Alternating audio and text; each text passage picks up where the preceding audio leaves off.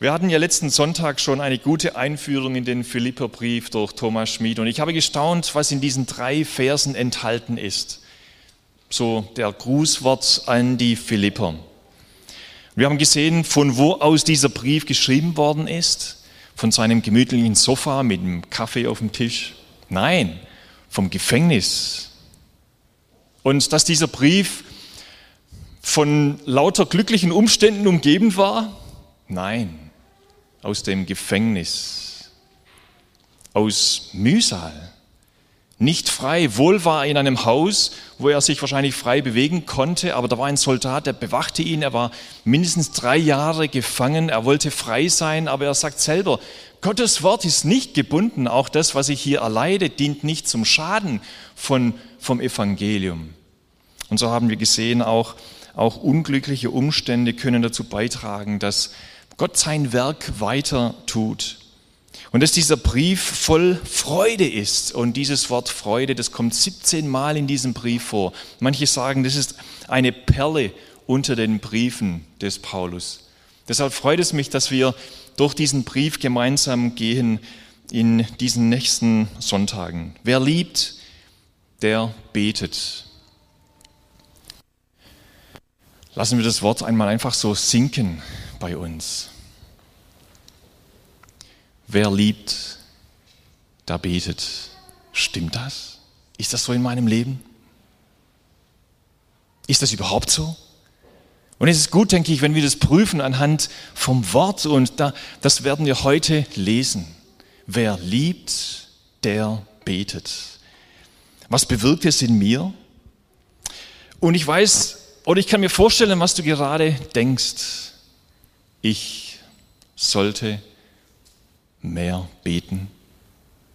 Ich sollte intensiver beten. Ich sollte ernsthafter beten. Ich sollte freudiger beten.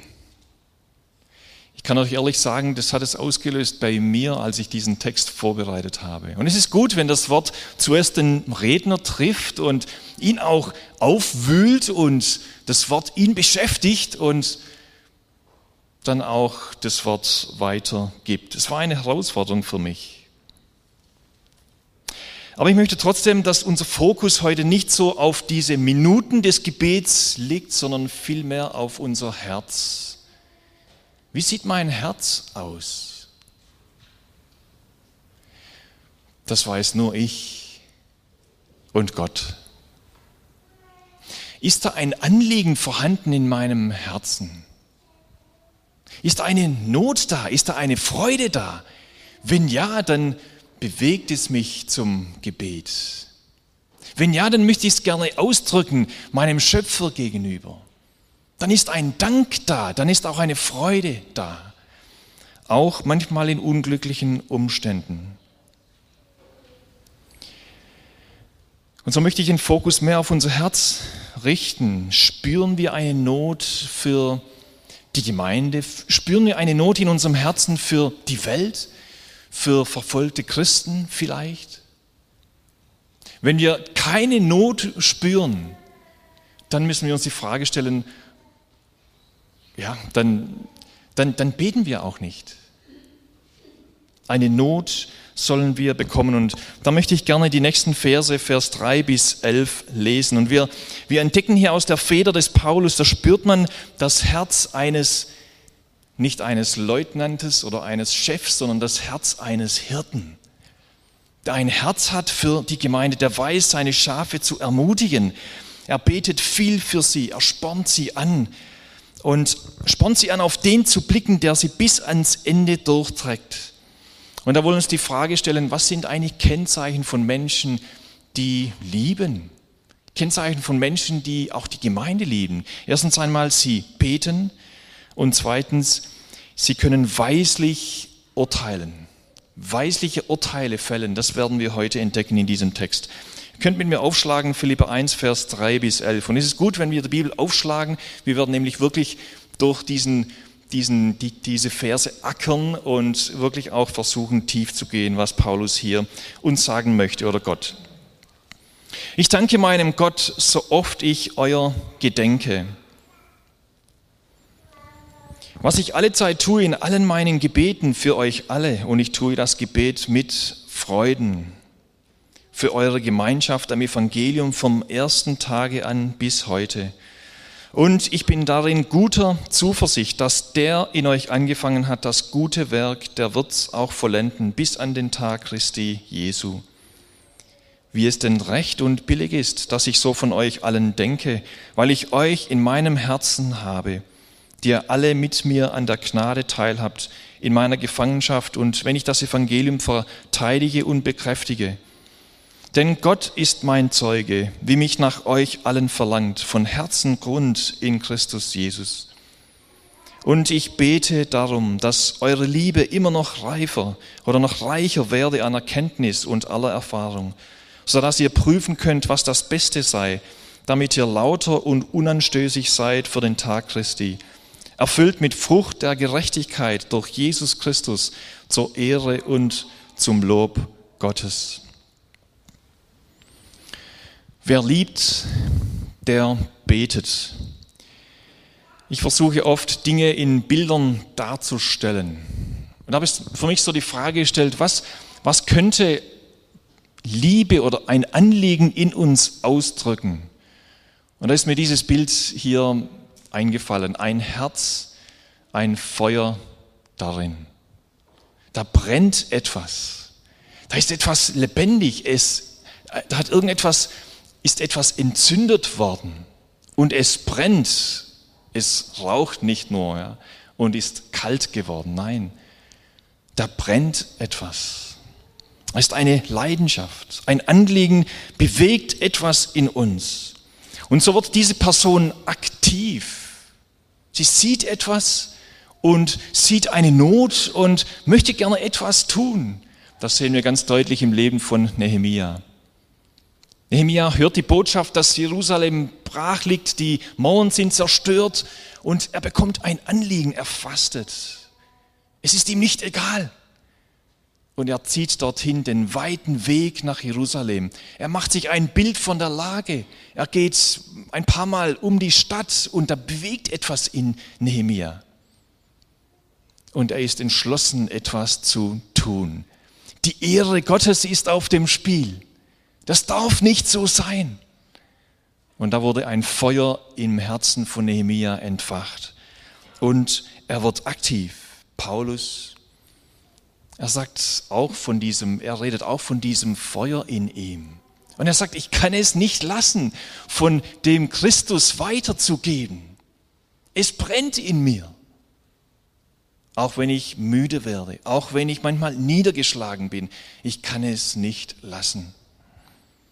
Oder ich denke an jemand in der Geschichte, William Wilberforce, der, ein, der erkannt hat, eine Not gesehen hat, die Sklaverei, die sogar manche Christen versucht haben zu unterstützen.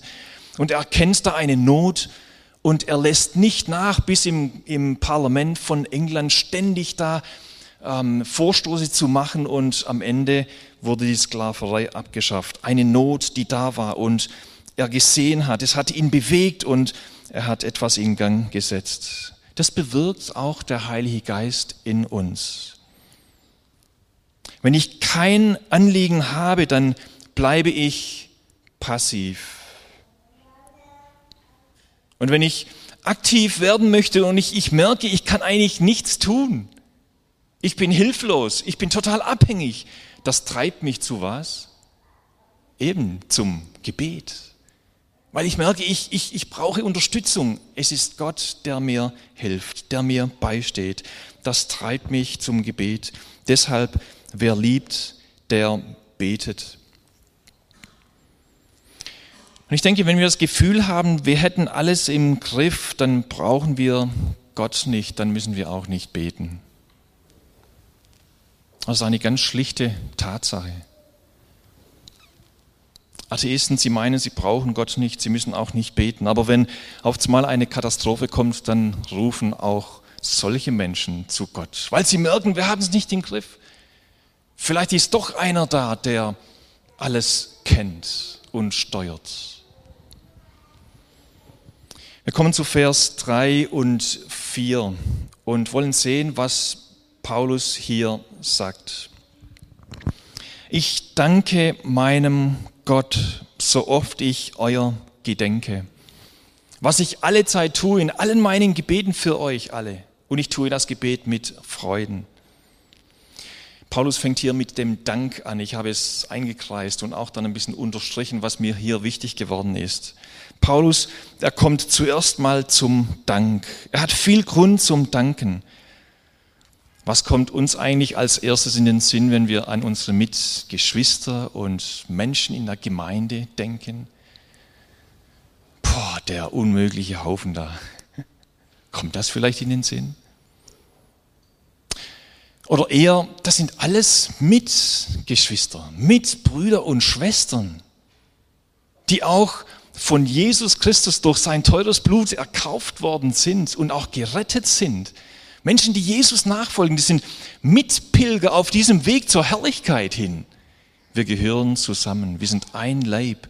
Und es ist nicht begrenzt auf eine Denomination oder eine Institution, sondern alle, die vom Heiligen Geist von neuem geboren worden sind, die gehören zu diesem Leib Christi. Haben wir eine hohe Denkweise, eine gute Einstellung von unseren Mitgeschwistern? Da habe ich mich schon geprüft und Paulus, er denkt an die Philipper und sagt, jedes Mal, wenn ich an euch denke, dann danke ich Gott. Und da sehen wir, welche Beziehung er hatte zu den Philippern. Eine innige, herzliche Beziehung. Wir sind Wegbegleiter, Wegbegleiter auf dem Weg zur Herrlichkeit. Danken wir auch für Menschen, die in der Gemeinde Verantwortung übernehmen. Zum Beispiel Älteste oder Leute, die in der Jugend oder in Kinderarbeit mithelfen, Verantwortung tragen. Danken wir Gott für solche Menschen. Sie setzen sich ehrenamtlich ein und möchten gerne, dass Gott sie einfach gebraucht mit ihren Gaben. Gott möge sie segnen. Steht nämlich in Hebräer Kapitel 13, Vers 17. Es ist ihre Aufgabe, eben diese Menschen, die Verantwortung übernehmen, über eure Seelen zu wachen und sie werden Gott einmal Rechenschaft über ihren Dienst geben müssen. Jetzt passt gut auf. Sorgt dafür, dass sie ihre Aufgabe mit Freude tun können, anstatt mit Seufzen und Stöhnen. Oh, diese Gemeinde und so.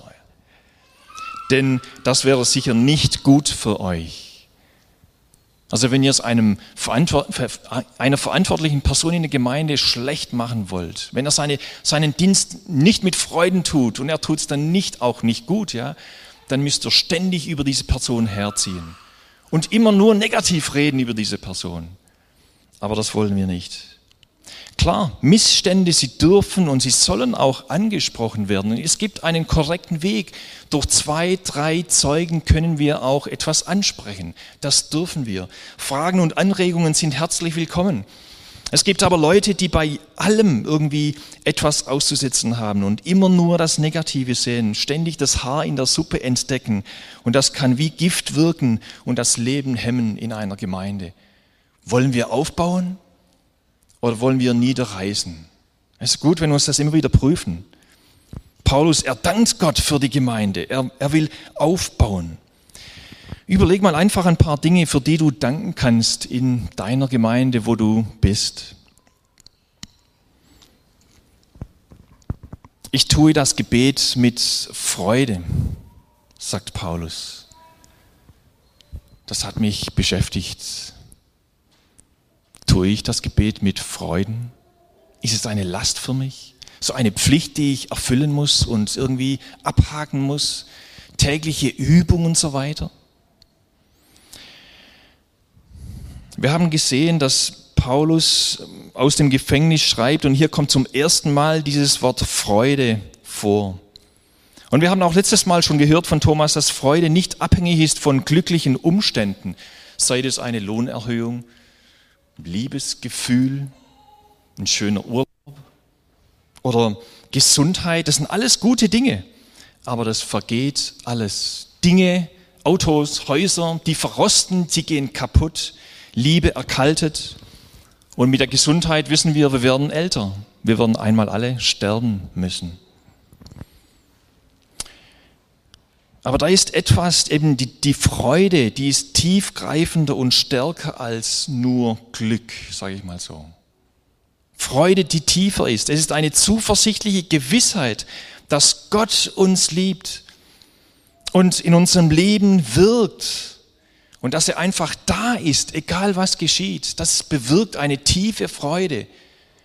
Und ich kann es bezeugen, selbst in Depressionszeiten kann Gott so eine tiefe, sag jetzt mal, so, so ein Urvertrauen schenken, das eine Freude ganz tief innen bewirken kann, auch wenn außen die Wellen hochschlagen.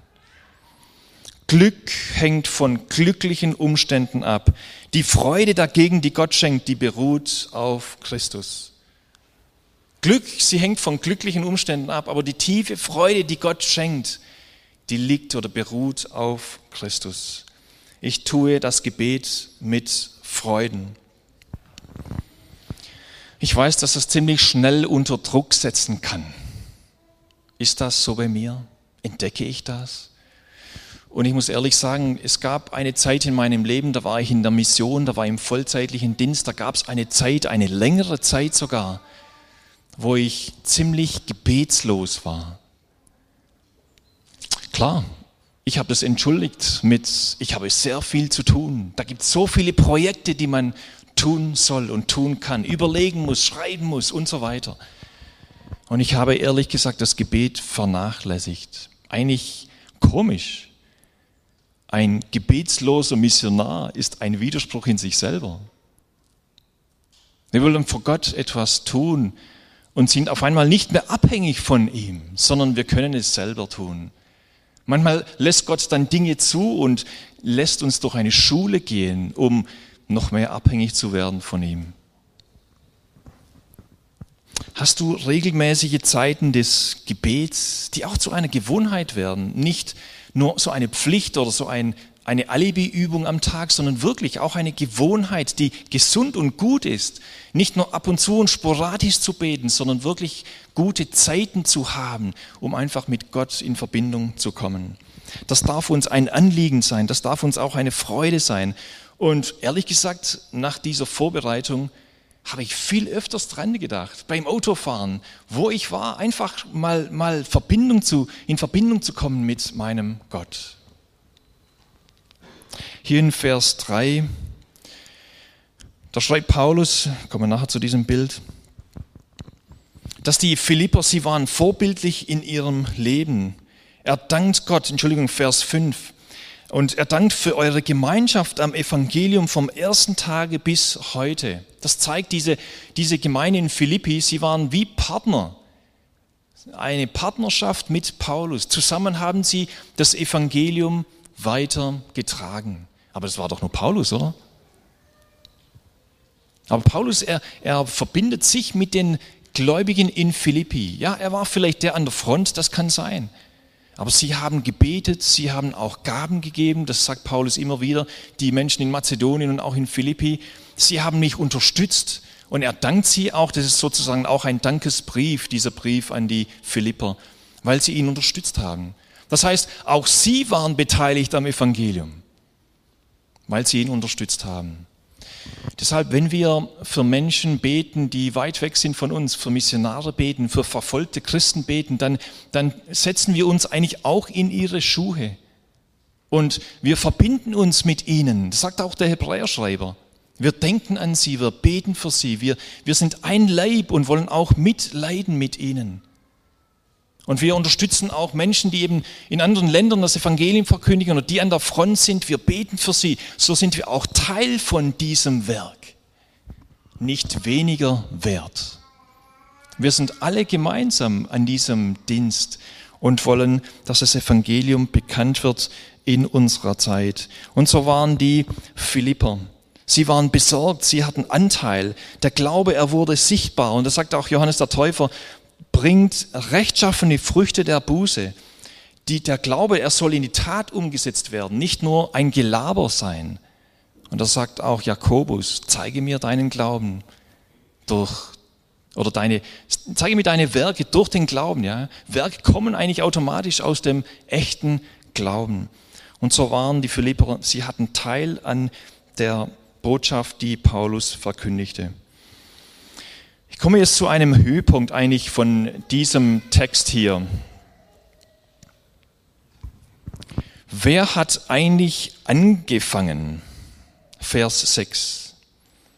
Und ich bin darin guter Zuversicht, steht hier, dass der in euch angefangen hat, das gute Werk, der wird's auch vollenden bis an den Tag Christi Jesu.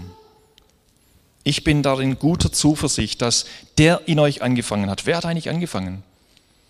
Manchmal bei einem Streit bei den Kindern, da fragen wir Eltern, wer hat angefangen?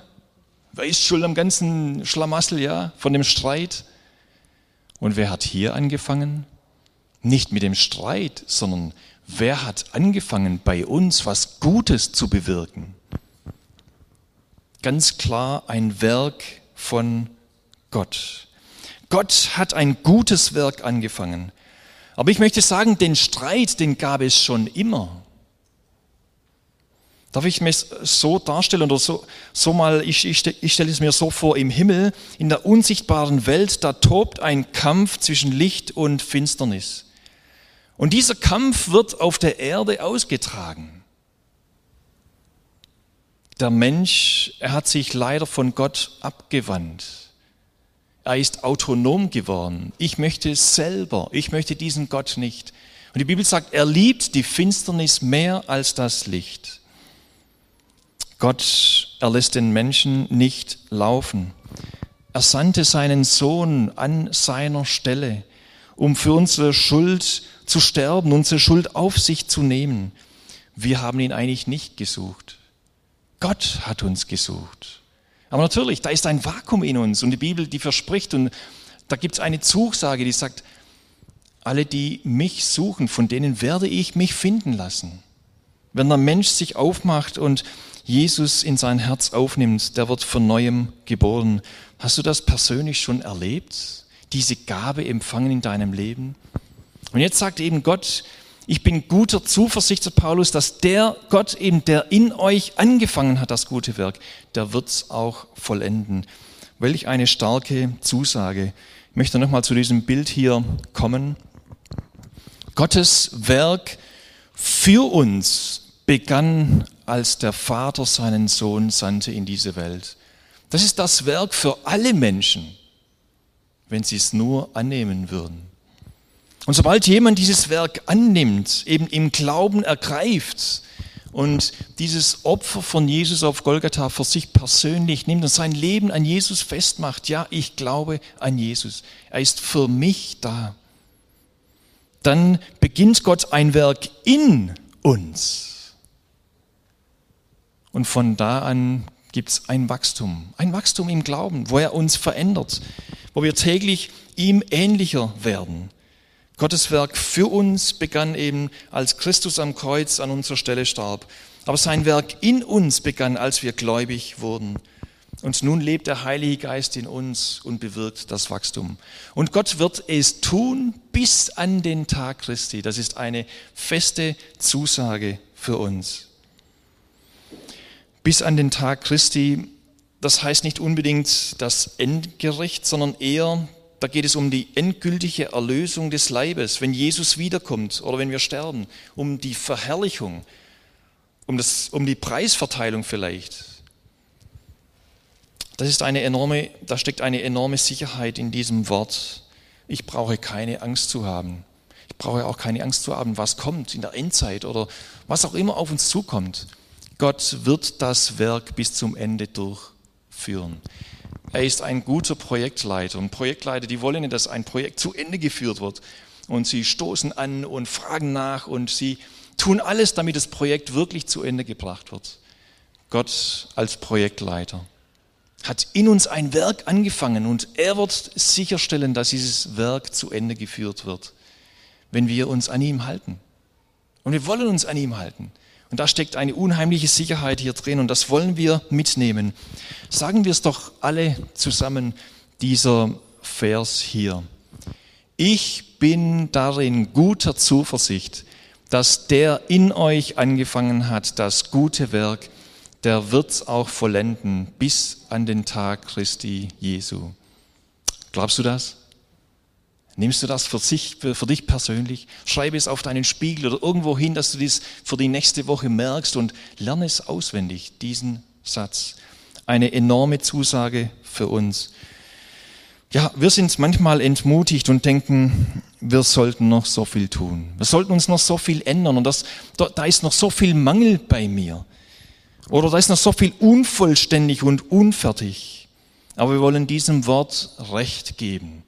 Er wird das Werk vollenden bis an den Tag Christi. Das setzt mich an die Ruhe. Das tröstet mich. Ich bin geborgen in Gott. Er wird es zum Ziel führen. Dann kommen wir zu Vers 7, wo Paulus eben seine Verbindung zu den Philippern klar ausdrückt, wie es denn recht und billig ist, dass ich so von euch allen denke, weil ich euch in meinem Herzen habe, die ihr alle mit mir an der Gnade teilhabt, in meiner Gefangenschaft und wenn ich das Evangelium verteidige und bekräftige. Eben schon wieder diese Verbindung der Gemeinde mit Paulus. Sie sind ein Herz. Und das drückt es eben hier aus. Ihr seid in meinem Herzen. Wen tragen wir eigentlich in unserem Herzen? Herz, das Herz, das ist der Sitz von Gedanken und Gefühlen. Und sie waren auch mit ihm verbunden im Gefängnis. Sie könnten sich schämen für Paulus. Ah, ist es auch der, ja, der da beschuldigt worden ist und der jetzt im Gefängnis sitzt, ja? So wie Petrus damals, als sie Jesus gefangen genommen hatten. Diese junge Magd, sie kommt zu Petrus und sagt, du bist doch auch einer von denen da. Und Petrus, er schämt sich. Und er sagt, ich kenne diesen Menschen nicht. Die Philipper nicht.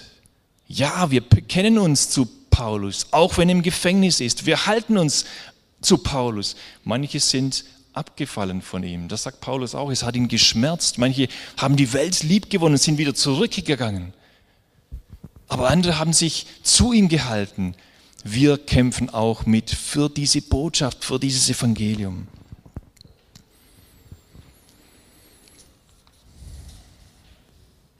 Sie haben auch Epaphroditus zu ihm geschickt. Sie haben eine finanzielle Gabe ähm, geschickt zu Paulus, um ihn zu unterstützen. Das zeigt einfach, sie, wollen, sie, sie, sie waren auch in dieser Verfolgung, waren sie verbunden mit Paulus.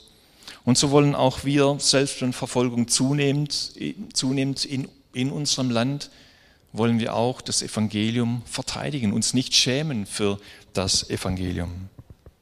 Und auch in Vers 8 zeigt es uns das Herz eines Hirten. Denn Gott ist mein Zeuge, wie mich nach euch allen verlangt, von Herzensgrund in Christus Jesus.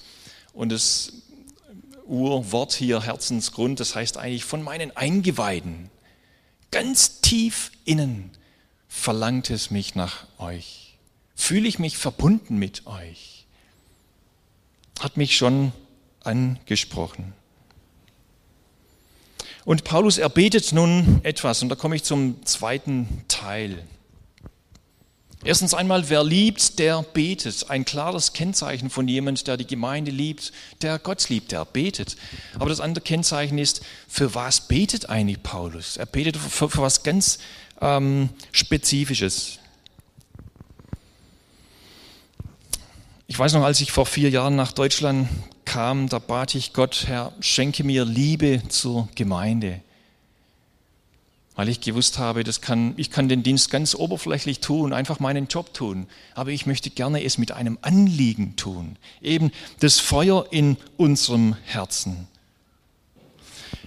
Ich kann mich noch gut erinnern an einen Prediger, der morgens, da war ich noch Jugendlicher, der morgens zur Predigt kam und bevor er loslegte, hat er gesagt, ich habe heute, schön euch zu sehen, ich habe für euch alle heute Morgen gebetet. Das hat mich beeindruckt. Er hatte ein Anliegen für die Gemeinde. Er sah wahrscheinlich morgens im Gebet, sah er im Geiste, ja, sah er die Leute vor sich sitzen, hat für sie einzeln gebetet. Da kommt diese ähm, Frau oder dieser Mann oder diese Familie oder diese Kinder, die haben vielleicht auch schwierige Umstände. Er hat für sie gebetet. So hat er sich vorbereitet für die Botschaft. Er kam mit einem Anliegen. Und auch Paulus, er hat ein Anliegen. Ich habe mal gelesen, oft besteht der beste Weg, einen Menschen positiv zu beeinflussen, darin, für ihn zu beten, wenn wir sonst eben nichts mehr tun können. Da besteht oft der beste Weg, einen Menschen positiv zu beeinflussen, darin, für ihn zu beten. Und für was beten wir? Es ist interessant hier in diesem Text, wenn wir es genau untersuchen, Er betet nicht für, ja, schenke ihnen nächstes Jahr ein neues Haus und einen Porsche oder so. Auch nicht verkehrt, ja. Aber es sind keine materiellen Dinge, keine, keine Dinge. Auch wenn es nicht falsch ist, aber er betet für nichts Materielles, sondern für etwas Wichtigeres, kann man schon sagen. Und das erkennt man schon im Epheserbrief, da, da, hat, da sind zwei Gebete von Paulus aufgelistet in, in Kapitel 1. Da betet Paulus für mehr Erkenntnis im Wort. Und dann Epheser Kapitel 3, da betet er für, für geistliche Kraft für die Epheser. Und auch hier, er betet für, für geistliche Dinge, Erkenntnis. Dass eben die Liebe füreinander zunimmt haben wir das eigentlich nötig in unserem Leben, Liebe füreinander? Wie sieht es in unseren Gemeinden aus, in unseren Hauskreisen, die Leute, für die wir auch zuständig sind, Verantwortung haben, miteinander durchs Leben gehen als Gemeinde? Wächst da die Liebe zueinander? Aber eben auch Erkenntnis und Erfahrung steht hier. Dass die Liebe wächst, aber auch in Erkenntnis und aller Erfahrung. Es geht hier um beides, Kopf und Hand. Man kann, man, man, man kann immer irgendwo in ein Extrem fallen. Manche Menschen sind sehr, ich mal, verkopft. Ja. Sie haben sehr viel Erkenntnis, sehr viel Wissen, aber Paulus sagt auch, das ist eine Gefahr. Denn Wissen und Erkenntnis bläht auf. Da kann ein Mensch einen riesen Kopf haben und ganz verschrümpfelte Hände. Das ist keine gute Balance. Wir sollen Erkenntnis haben, ja, wir sollen wirklich die Schrift gut kennen, aber wir sollen sie auch in die Tat umsetzen, Erfahrung haben, Dinge auch gut prüfen können. Hier geht es um Erkenntnis und Beurteilungsvermögen. Und das brauchen wir in unserer Zeit, auf das ihr prüfen könnt, was gut ist. Schlachter übersetzt folgendermaßen, das möchte ich noch lesen. Und um das bete ich, dass eure Liebe noch mehr und mehr überströme in was? In Erkenntnis und allem Urteilsvermögen, damit ihr prüfen könnt, worauf es ankommt, ankommt, sodass ihr lauter und ohne Anstoß seid bis auf den Tag des Christus. Worauf es ankommt, prüfen könnt, was ist wirklich wichtig, damit eben das Wichtige wirklich wichtig bleibt. Um was geht es eigentlich in meinem Leben? um nebensächliche Dinge oder wirklich um den Kern von der Botschaft vom Evangelium? Um was geht es uns in den Gemeinden? Auffallend ist hier auch, dass er nicht für etwas betet, sondern er betet damit. Das heißt, er rechnet wirklich ganz stark damit, Gott erhört sein Gebet. Gott wird es tun. Er rechnet mit dem Wort von Jesus, was ihr bitten werdet in meinem, in meinem Namen, das werde ich tun. Johannes Kapitel 14, Vers 14.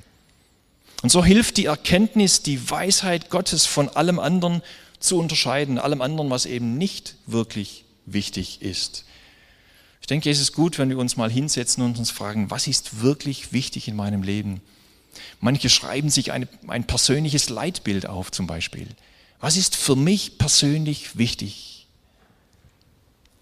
Wachsende Liebe bringt wachsende Taten hervor und sie lernt uns auch Dinge wirklich zu überprüfen, was wesentlich ist.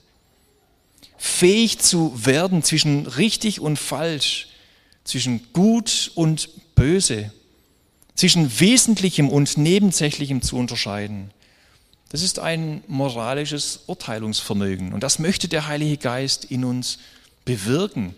Dazu brauchen wir das Wort Gottes. Und er sagt, damit ihr rein und vorbildlich vor Christus steht. Manche Dinge sind in der Bibel sonnenklar.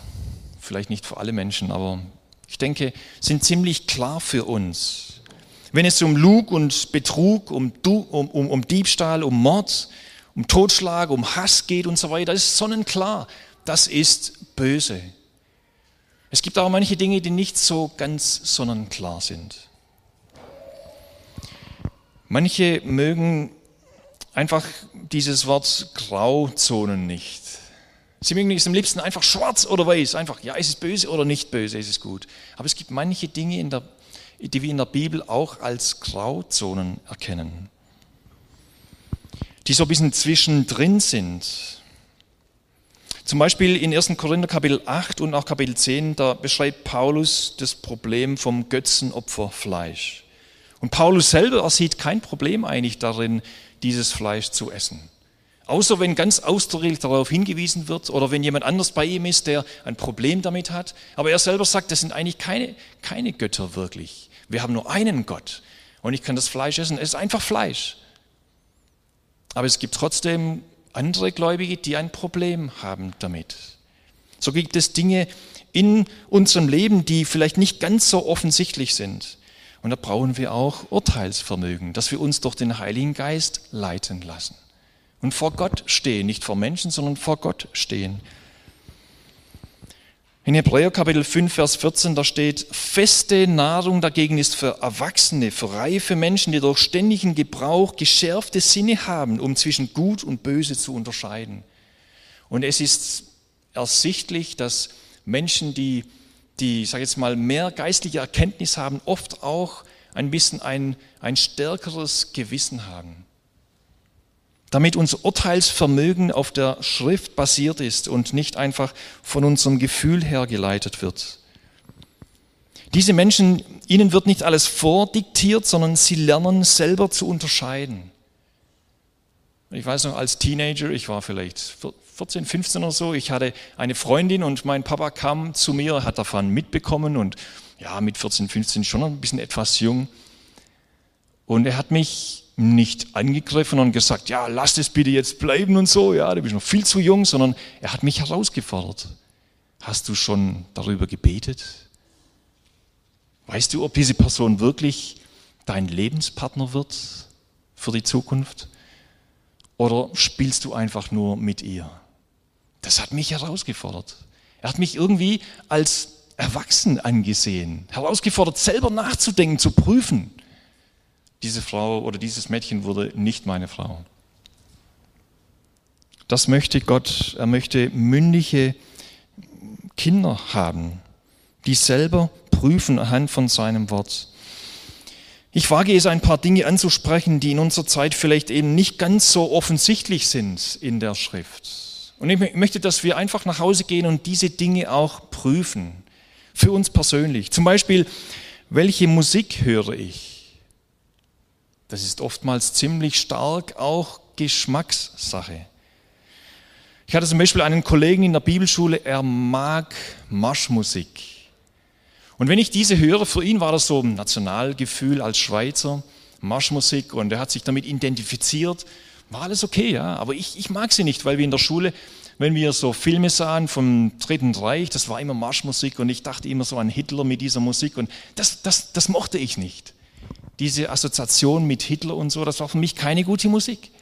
Für ihn war das gute Musik. Damit wir prüfen, mit welchen Freunden gehe ich aus? Sind sie förderlich für mich? Möchte ich in sie investieren? Was sind meine Beweggründe? Und dann sehen wir sehr schnell, es geht um meine Motive, warum ich etwas tue. Nicht unbedingt so stark, was ich tue, sondern meine Motivation. Wie oft schaue ich Filme an? Welche Filme schaue ich an? Vielleicht sind die Filme ja nicht schlecht, aber wie oft oder wie viel schaue ich Filme an, dass es mir einfach die Zeit wegfrisst? So zu prüfen als mündige Christen. Wenn es mir die Zeit wegfrisst, dann ist es auch übel, auch wenn der Film nicht unbedingt so übel ist. Um was geht es bei, bei der Prüfung? Es geht darum, Verantwortung zu übernehmen für mein persönliches Leben. Und da hilft mir der Heilige Geist, eben Dinge zu prüfen. Das ist das Gebet von Paulus, damit ihr prüfen mögt, was gut und nicht gut ist. Soll ich in diesem Fall Alkohol trinken oder es lieber lassen?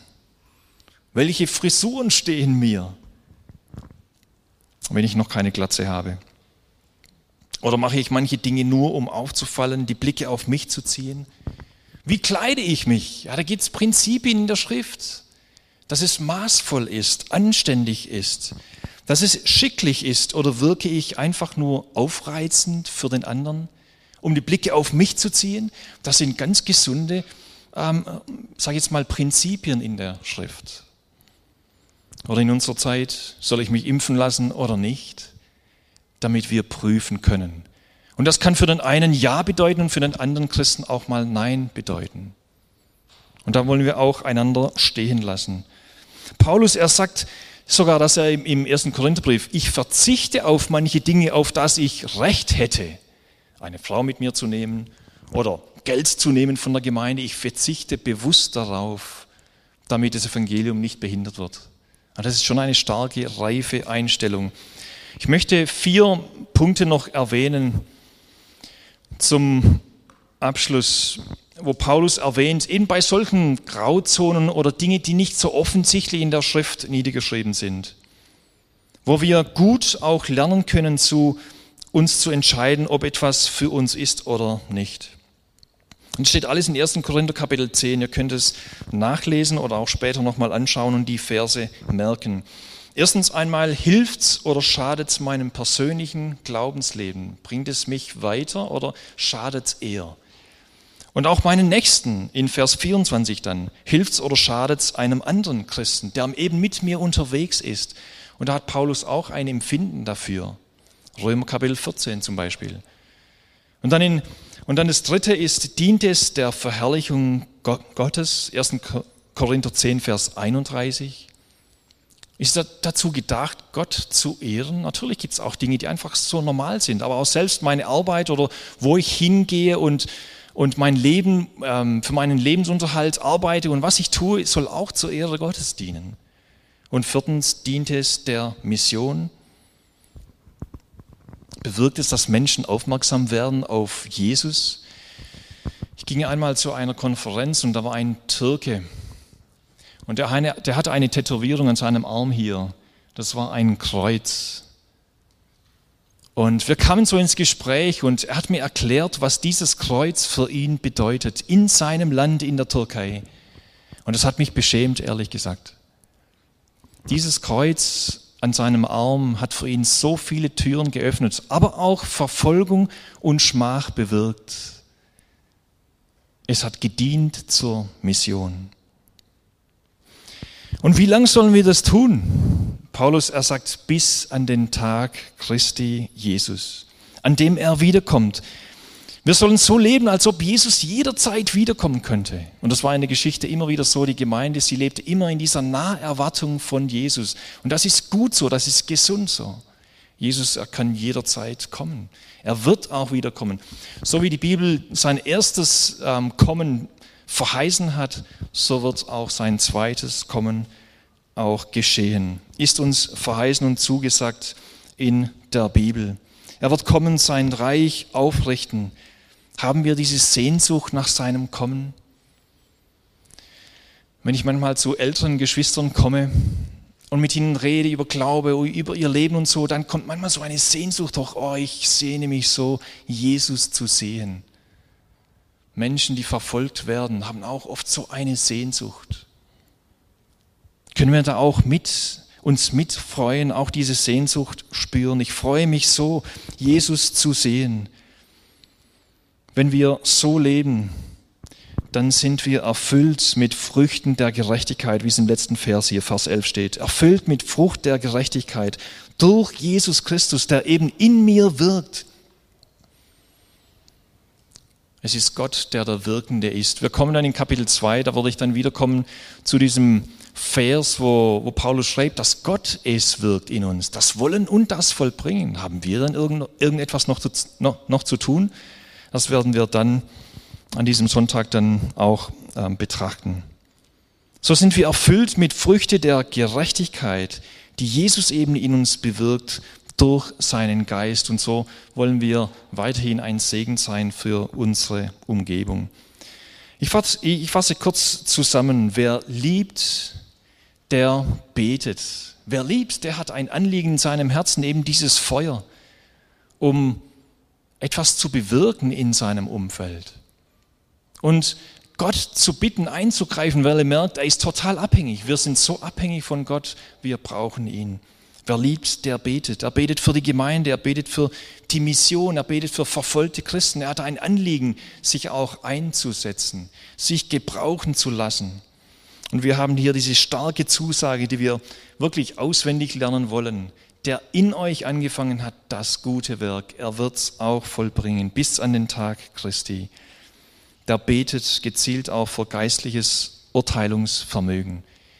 Dass wir in dieser Welt wirklich ein Zeuge sind, ein Vorbild sind, ein, ein Hinweis sind auf Jesus. Das möge Gott in unserem Leben schenken, auch für diese nächste Woche. Ich möchte noch zum Abschluss mit uns beten und ich denke, es wäre schön, wenn wir gemeinsam das Vater unser beten würden. Vater unser im Himmel, geheiligt werde dein Name, dein Reich komme, dein Wille geschehe im Himmel so auf Erden. Unser tägliches Brot gib uns heute und vergib uns unsere Schuld, wie auch wir vergeben unseren Schuldigern. Und führe uns nicht in Versuchung, sondern erlöse uns von dem Bösen, denn dein ist das Reich und die Kraft und die Herrlichkeit in Ewigkeit. Amen.